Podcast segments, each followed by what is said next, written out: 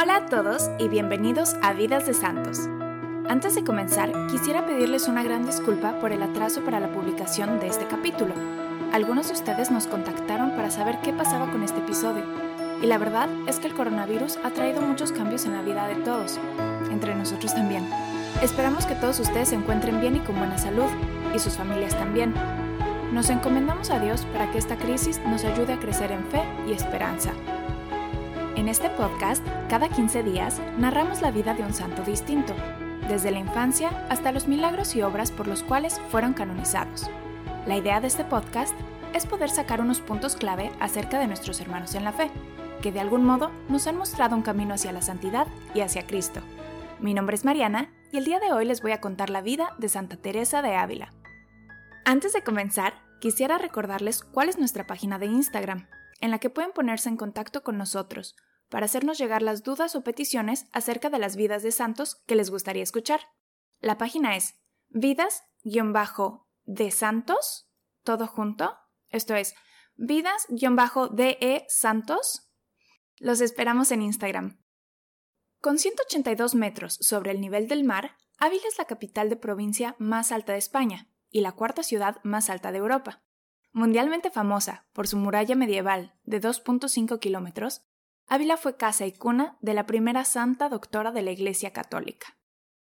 Doctor de la Iglesia es un título otorgado por el Papa o por un concilio ecuménico a ciertos santos, con motivo de su conocimiento y en reconocimiento como eminentes maestros de la fe para los fieles de todos los tiempos.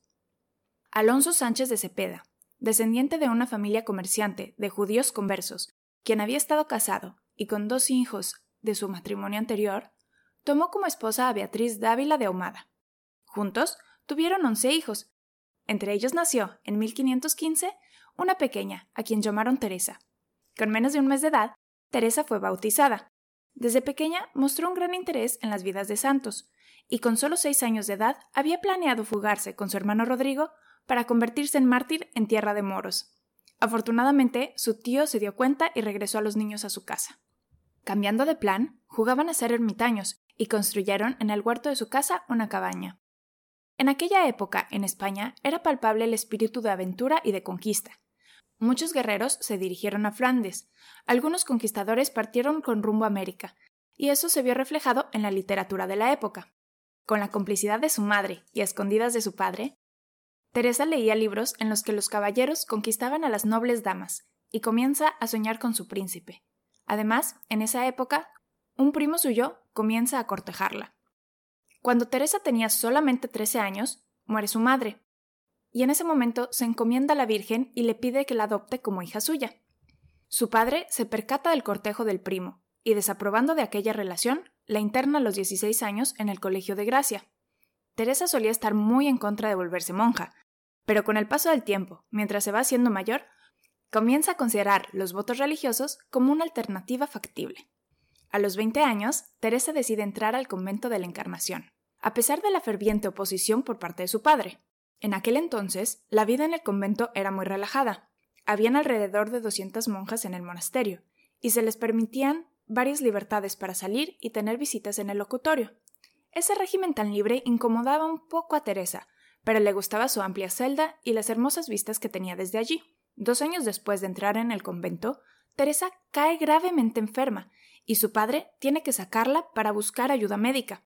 Llegó a estar cuatro días inconsciente y todos la daban por muerta.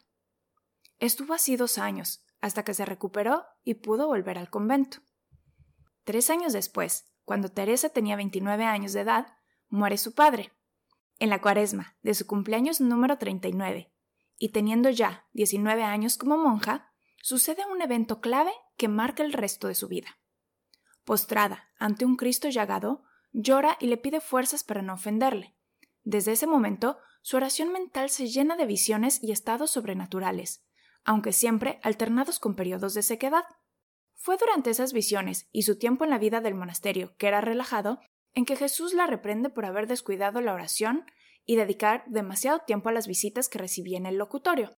Entre sus visiones, un día recibe una muy fuerte y aterradora del infierno, lo que la lleva a querer vivir su vocación religiosa de manera perfecta y rigurosa y a la fundación de la Orden del Carmelo. Como ya habíamos platicado en episodios anteriores, fundar nuevas órdenes era una cuestión complicada. Algo parecido a lo que le sucedió a San Francisco fue la experiencia de Santa Teresa para poder fundar la orden.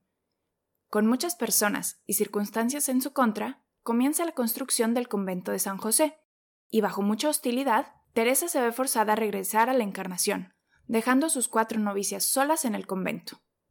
Cuando tenía poco más de 43 años, vivió por primera vez un éxtasis, y varios testigos contemplaron cómo levitaba sobre el suelo durante algunos de estos éxtasis.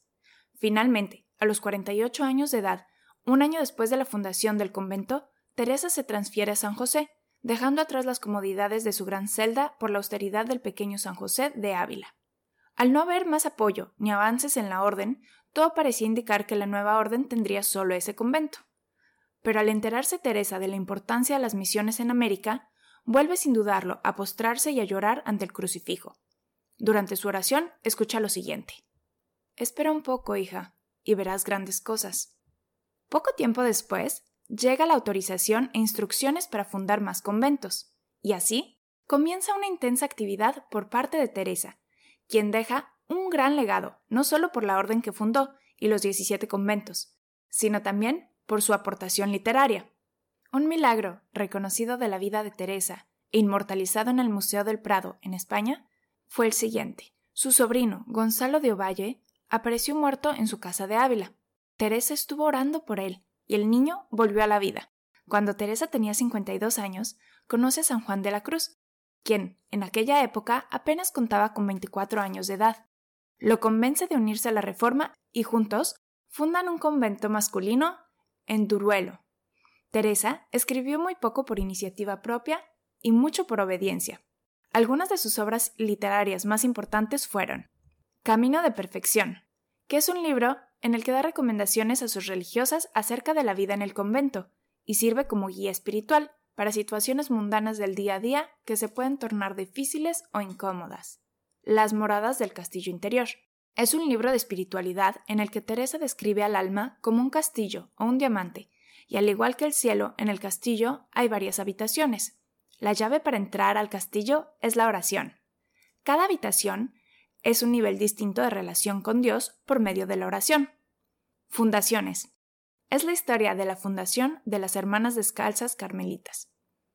En total, Teresa escribió ocho libros y medio millar de cartas, lo que la llevó a obtener el título de doctora de la Iglesia, 400 años después de su muerte. Estas obras literarias, en su tiempo, fueron motivo de persecución por parte de la Iglesia. Así como muchos santos antes que ella, tuvo que defenderse de las calumnias y acusaciones. Y a los 60 años tuvo que aparecer ante el Tribunal de la Inquisición, acusada de enseñar cosas de alumbrados.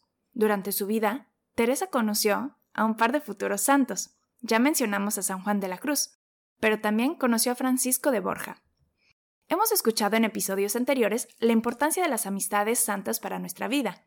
Como los casos de San Francisco y Santa Clara o la familia de San Bernardo, estamos convencidos que una buena amistad que busca ayudar al otro a llegar a Dios es una de las mejores claves para el suceso en esta peregrinación hacia el cielo. Teresa murió de tuberculosis a los 67 años de edad. Nueve meses después de su muerte, exhumaron su cuerpo y se dieron cuenta de que su ropa se había deshecho, pero su cuerpo estaba incorrupto. Tomaron un brazo y algunas partes del cuerpo como reliquias, las cuales durante la historia de la persecución de la Iglesia fueron cambiando de hogar. Hoy en día, lo que queda del cuerpo se encuentra en un arca de mármol en el altar mayor de la Iglesia de la Anunciación en Alba. Cuarenta años después de su muerte, fue proclamada santa por el Papa Gregorio XV en 1622. Hemos llegado al final de este episodio. Muchas gracias por habernos acompañado. Pero antes de despedirme, me gustaría compartir con ustedes unas frases y oraciones de Santa Teresa. Nada te turbe, nada te espante. Todo se pasa, Dios no se muda. La paciencia todo lo alcanza. Quien a Dios tiene, nada le falta. Si en medio de las adversidades persevera el corazón con serenidad, con gozo y con paz, esto es amor.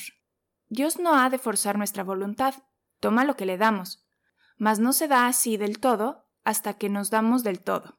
Vivo sin vivir en mí, y de tal manera espero que muero porque no muero.